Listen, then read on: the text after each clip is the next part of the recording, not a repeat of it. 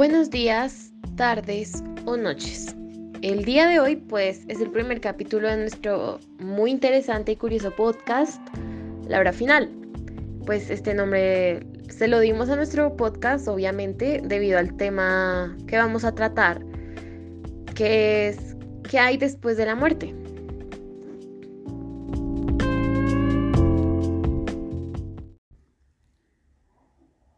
Así es, trataremos de abarcarlo desde el punto de vista filosófico, aunque se pueda hablar del tema desde diferentes categorías, pero nos parece mucho más indagatorio y atrayente. Así es, como es debido, reflexionaremos sobre este tema a partir de cuatro grandes autores filosóficos, como suele ocurrir con temas que todavía crean incertidumbre en la humanidad. Sin embargo, sin mejores conclusiones u observaciones que los demás. Y aunque hablen del mismo tema, traeremos filósofos con diferentes pensamientos para que esta reflexión sea más sabia y diversa. Luego trataremos de responder a la discusión y a nuestros comentarios.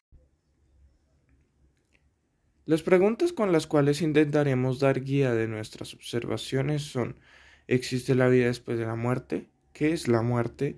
¿Y la vida es diferente? Con estas tres preguntas sería suficiente para proseguir con el desarrollo reflexivo del tema a discutir. La muerte es un misterio para toda la humanidad, obviamente para bien o para mal. No tenemos absolutamente ninguna idea de lo que nos espera.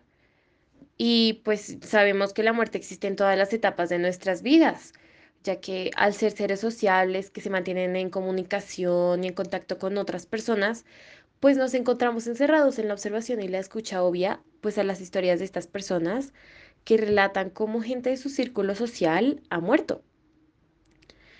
Estas pruebas pues claramente nos llevan a una conclusión, que esto también nos espera. Tarde o temprano tendremos que experimentar la muerte de nosotros mismos y de los que amamos. Y esto nos llega nos lleva a cuestionarnos qué es la muerte. Exacto, en términos simples, sin complicarnos mucho, podemos llegar a una vaga conclusión la cual es que la muerte es el culminar de la vida, o más específicamente es el final de la existencia. El no conocer la muerte no requiere mucho pensamiento, es un camino sencillo al cual todos somos guiados. Antes no existía, existe hoy y no existirá en el futuro. Esto nos guía a nuestro primer autor, George Hegel. Él basa su tesis de la muerte en la comparación de la dialéctica, de forma que hay una tesis, la vida, y una antetesis, la muerte, formando una síntesis. Abro comillas. La vida y la muerte son un proceso natural como se puede ver, es una forma de percibir la realidad viendo ambas perspectivas. En este caso, la vida y la muerte. Cierro comillas. Duplanic 2017. Dice Hegel que el espíritu humano es necesariamente temporal y finito porque si no existiera presencia de la muerte, lo cual genera angustia, no habría libertad del espíritu. Así que, ¿la muerte es una liberación? Esa es una pregunta que tiene diferentes respuestas. Todo depende de la persona y cómo quiera ver las cosas. En fin, nos quedamos con que simplemente Hegel da una visión amplia y sencilla de la muerte. Define filosóficamente la muerte como algo simplemente natural y temporal. Nos hace pensar que solo vivimos para el dolor que nos produce el pensamiento de la muerte o que no somos algo más que temporal y de vida. No tiene otro valor que el de simplemente respirar y la gente decide qué hacer con esa oportunidad.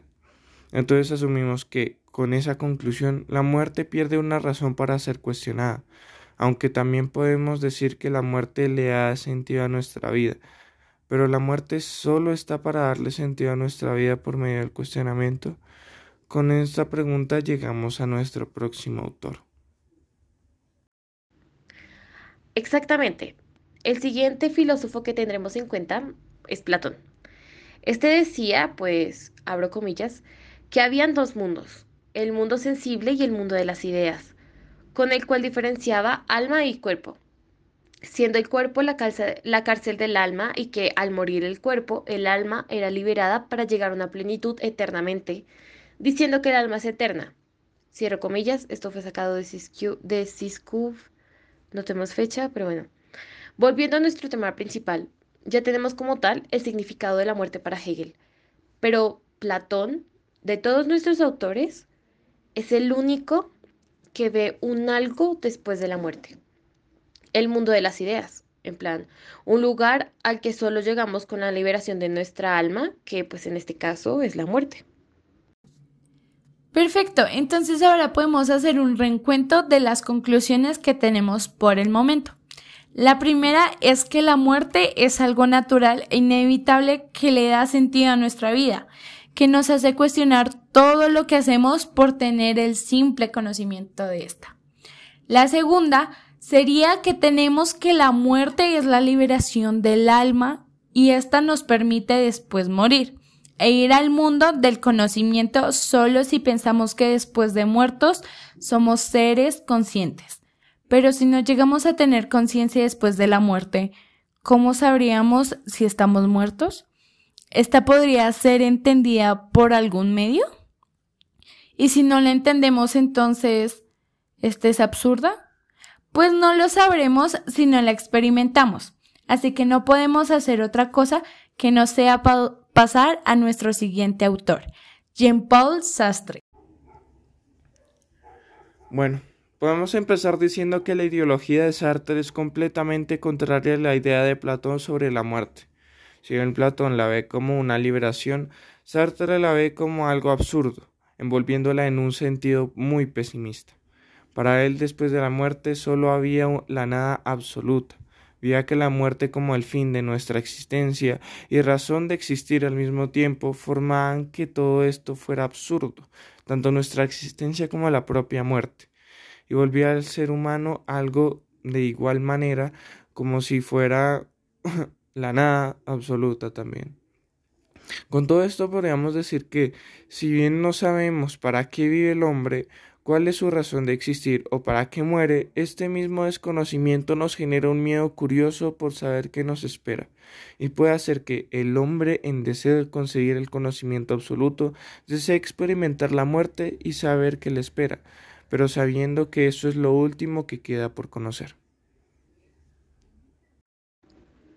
Con esto llegamos, lastimosamente, a nuestro último autor, Friedrich Nietzsche él tiene un punto de vista parecido al desastre, pero con la diferencia de que él lo ve como más optimistamente. Él veía a la muerte como una forma de disfrutar nuestra vida, porque solo hay una sola y no hay una más, un más allá. O sea, él es lo contrario a Platón, pero él lo ve de una forma más, lo ve de una forma más positiva. Así que pone a la muerte en una especie de pedestal que nos permite entender nuestra vida para poder vivirla, no para lo absurdo, sino para darle sentido a esta misma. Recopilando y reflexionando sobre cada uno de los pensamientos de nuestros autores filosóficos, podemos llegar a la conclusión de que vivimos para morir, no llegando a abarcar la muerte desde su concepto desconocido, sino desde el valor que queremos darle a la vida ya sea viéndola como la única y pasajera o como la opcional y delimitada para llegar a nuestra vida trascendental. No podemos conocer la muerte a menos de que sea experimentándola. Solo podemos deducir de su existencia, desde la limitación de nuestra mortalidad, lo cual pareciera redundante, pero denomina que el desconocimiento hace que tengamos cierta curiosidad, ya sea experimentando lo absurdo de la humanidad o lo trascendente de una mejor vida para alentarnos a merecer esa vida desde un plano mucho mejor. Así que la muerte es aquella que le da sentido a nuestra vida. Solo podemos conocer la muerte de forma completa por medio de su experimentación. No sabemos si vivimos para lo absurdo o lo trascendente, pero sí sabemos que conociendo que morir se forma nuestra cultura de disfrutar o limitar nuestra vida en este plano mortal y sencillo. ¿Y tú, qué crees que hay después de la muerte?